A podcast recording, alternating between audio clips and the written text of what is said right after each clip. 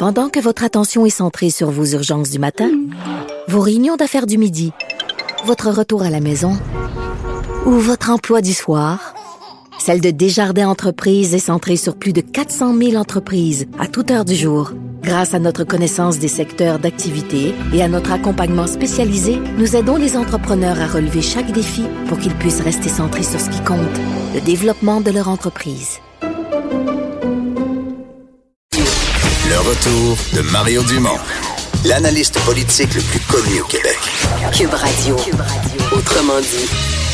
L'industrie québécoise des boissons alcooliques, qui depuis un certain nombre d'années s'est donné d'abord un code d'éthique, mais aussi un conseil d'éthique pour l'appliquer, pour surveiller les, les, les, bonnes pratiques en la matière.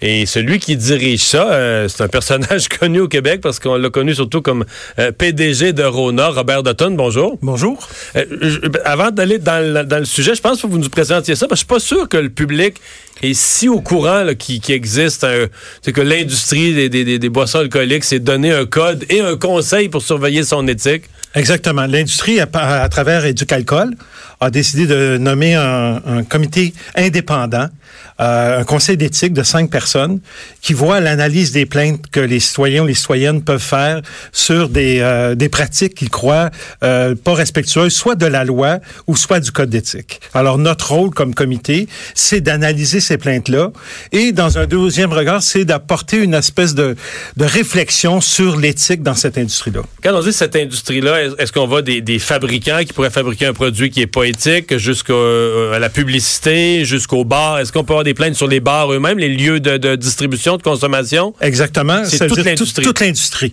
Alors, euh, autant les fabricants euh, d'alcool que les fabricants des microbrasseurs, les, les gens qui font du vin et euh, aussi l'association, par exemple, des restaurateurs, déteneurs de bars sont aussi membres de, du... Donc, c'est vraiment toute la chaîne. Là, toute des... la chaîne.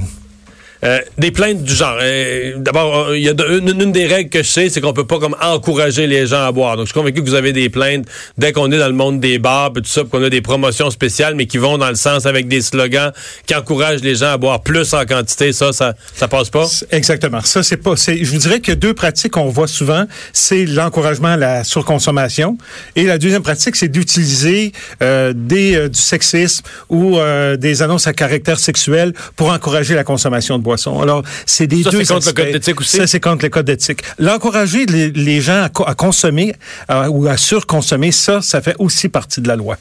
Ça, c'est dans la loi. Ça, c'est dans la loi. Donc, vous, vous, quoi, les gens vont sur votre site? Les gens vont sur notre site, ils vont nous écrire, ils vont nous envoyer une lettre. Il y a un processus de plainte. Il y a un processus de plainte formel.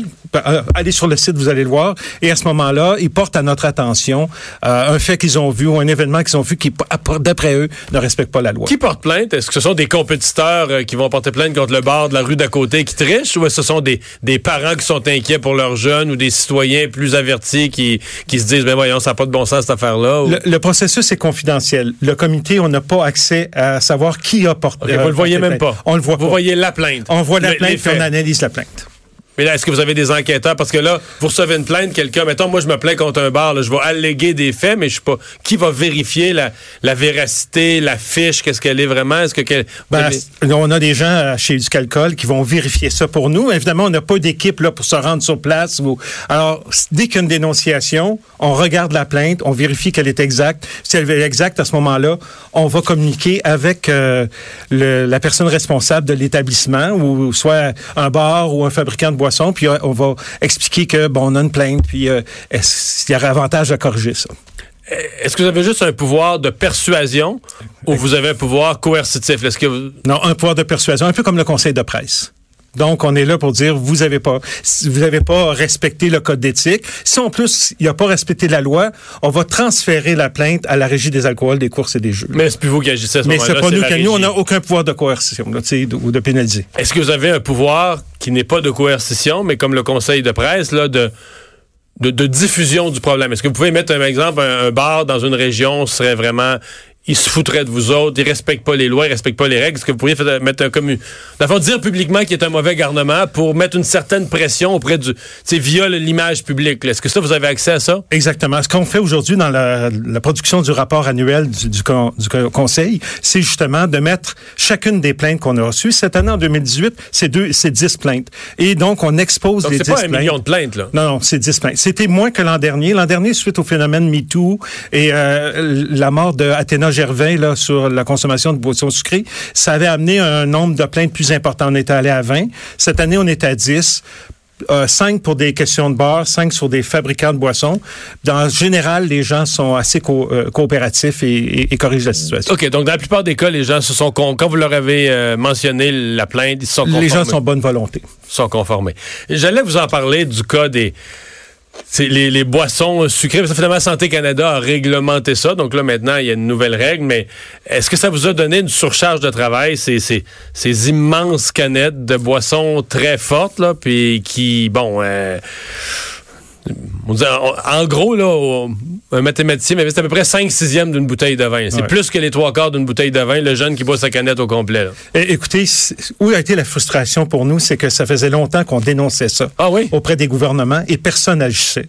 En fait, ça a pris un décès d'une jeune fille pour que les gouvernements bougent. Alors ça, ça nous a un peu... Mais donc, avant le décès... Ah ben oui, vous, ça faisait longtemps qu'on on, on soulevait... Parce qu'un de notre rôle de soulever, de dire, écoutez, attention, là. Alors ça, ça a été pour nous la plus grande frustration. Maintenant, il y a des recommandations aussi. La loi 170 que le gouvernement libéral a approuvée, euh, on avait fait 10 recommandations. On en a retenu une. Il y a des choses qu'on n'a pas retenues qui nous euh, qui nous déçoit beaucoup. Sauf un que, exemple d'une bon, utilisation du sexisme et des, ou des, euh, des annonces à caractère sexuel pour... OK, là, je comprends. Donc, c'est quelque chose qui est déjà dans votre code d'éthique, mais vous seriez souhaité que ce soit imbriqué dans la loi. Exactement. Pour, mettre, pour donner plus de force. Exactement. Donner plus de force à les régies aussi. Toutefois, euh, depuis euh, quelques semaines, on fait partie du comité consultatif de la régie d'alcool des, des jeux. Euh, donc, avec Madame Lessard, avec qui je suis en contact, on va faire partie, on essaie de reprendre nos revendications, nos points sur lesquels on croit que le gouvernement devrait porter une attention et on a une bonne écoute. Mais il doit quand même avoir un peu de tension dans le sens que c'est le principe d'une industrie qui s'autodiscipline là. Exactement. Donc l'industrie veut s'autodiscipliner parce que l'industrie veut garder une bonne image, l'industrie veut pas avoir de troubles avec le gouvernement, donc elle veut montrer que elle veut dire au gouvernement t'as pas besoin de venir me fouetter là, j'ai mis en place des mécanismes pour des mécanismes pour surveiller moi-même mes mauvais garnements. Mais en même temps, euh, si vous y allez trop fort, l'industrie elle-même va régimber, elle va dire ben là, vous nous faites perdre des ventes, vous nous faites perdre de l'argent. Les... Non, vous avez C'est-à-dire que le mandat pas cette pression-là. Non, je sens pas cette pression-là. En tout cas, depuis un an, moi, j'ai pris la place de Claude Bélan, là, qui était là depuis le début en 2006. Depuis un an, moi, on a un code d'éthique. Ils se sont donné des règles. On nous demande de les euh, de juger si les plaintes sont convenables. Et à l'heure actuelle, je pense que c'est des grands garçons là, ou des grandes filles. Là, je pense que c'est des gens qui savent ce qu'ils font. Alors, euh, notre rôle, nous, c'est des, c'est d'analyser les plaintes et de les conseiller aussi essayer de les faire réfléchir mmh. sur les normes d'éthique. Ouais. C'est quand même tout un. Je, en fin de semaine, je bois une bière de microbrasserie. Je pense, j'aime bien tous les produits québécois. Je pense que celle-là venait des îles de la Madeleine. Je pense pas me tromper. Et il y a une petite étiquette qui vient avec, qui dénonce les règles québécoises en disant ben c'est une bière forte. Mais c'est pas des bières que tu consommes du bois par caisse de 12 là, mais des bières de dégustation. Mais là, il explique que les bières de dégustation québécoises, contrairement en Europe, si tu veux dépasser tel pourcentage d'alcool, tu peux pas, faut que tu te soumettes. Et là donc eux se plaignent de la rigidité là du. fait que d'un côté, on dit oui, faut mettre des règles plus sévères parce qu'il y en a qui veulent vendre des canettes euh, 12 pouces de haut à des à des ados là, tu. Ouais. Mais de l'autre côté, d'autres qui veulent faire du produit de microbrasserie, de dégustation, et tout ça, sont pris avec ces, sont contraints avec ces règles-là, puis s'en plaignent aussi. Mais il faut dire que l'association des microbrasseurs fait partie euh, de, de, de l'industrie de, de l'organisation et de l'organisation. Donc, il peut en avoir un, effectivement, j'ai pas tous les détails, mais l'association la, des microbrasseurs fait partie de, d'Éducalcool. Donc, il, il participe à, ouais. vos, euh, à vos travaux. Vous ennuyez pas de de Rona, du monde de la quincaillerie? Pas du tout. Je suis très tout. heureux au HEC, ce que je fais présentement. Vraiment ouais. très heureux. Ouais. Robert Dutton, merci beaucoup d'être venu nous voir aujourd'hui. Bienvenue, ça fait plaisir. Au revoir. On va s'arrêter dans un instant. Euh, le buzz d'Élise cette semaine.